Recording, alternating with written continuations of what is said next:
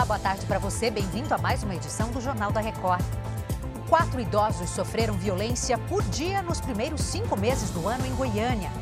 E na França, seis pessoas são esfaqueadas em um parque. Quatro são crianças. Agora, no Jornal da Record. Oferecimento: Bradesco. Comece a investir a partir de um real.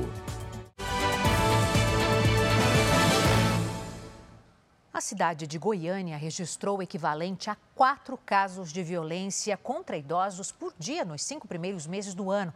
A repórter Maluela Queiroz traz os detalhes. Oi, Adriano, muito boa tarde para você, boa tarde a todos que nos acompanham. Pois é, só de janeiro a maio deste ano, a delegacia especializada aqui de Goiânia recebeu 588 denúncias.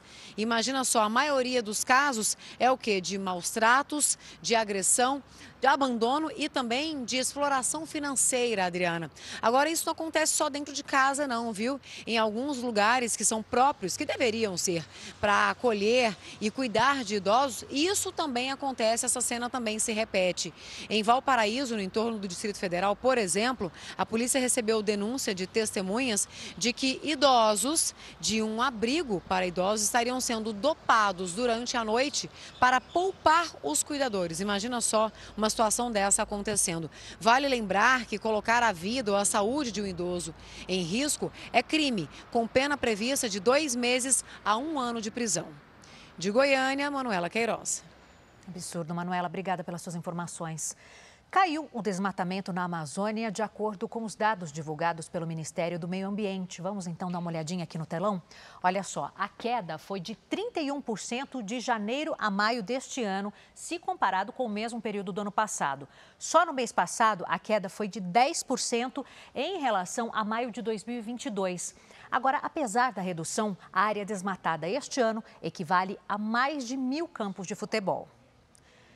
Cerca de 25 milhões de brasileiros ainda não foram buscar o dinheiro esquecido nos bancos. Direto de Brasília, a Renata Varandas explica o que fazer para resgatar o saldo. Boa tarde. Segundo o Banco Central, ainda estão disponíveis mais de 7 bilhões de reais. É que até agora o sistema de valores a receber devolveu quase 4 bilhões de reais. Isso representa menos de 36% do total deixado nas contas correntes do país. Quase 63% dos beneficiários têm direito a receber até 10 reais. Menos de 2% podem sacar mais de mil reais. Você pode consultar se tem algum dinheiro no site do Banco Central. De Brasília, Renata Varandas. Obrigada, Renata.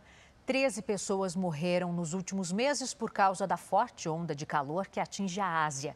A China registra as temperaturas mais altas em 200 anos. Quem traz os detalhes é a correspondente Silvia Kikuchi. Na capital, Pequim, os termômetros se aproximam dos 40 graus, mas a previsão é de temperaturas um pouco mais amenas a partir desta quinta-feira. A polícia francesa investiga a motivação de um ataque com faca que deixou pelo menos seis feridos, incluindo quatro crianças, em um parque na região dos Alpes. Imagens mostram o autor do ataque tentando fugir, mas sendo preso momentos depois. Segundo a polícia, o homem tem nacionalidade síria e conseguiu status de refugiado em abril deste ano. O governo ucraniano afirma que três pessoas morreram nas inundações causadas pelo rompimento da barragem. Moscou fala em pelo menos cinco vítimas. Os dois países seguem trocando acusações sobre a autoria do bombardeio.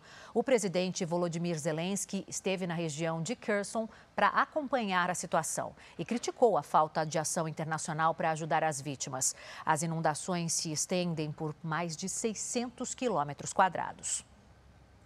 Autoridades do Havaí elevaram o nível de alerta depois do vulcão Kilauea entrar em erupção. Um novo vídeo divulgado hoje mostra a intensa atividade vulcânica com muita lava escorrendo pela cratera principal. A última erupção do Kilauea havia sido em janeiro deste ano. Chega ao fim essa edição. Mais informações no r7.com e nas redes sociais do Jornal da Record.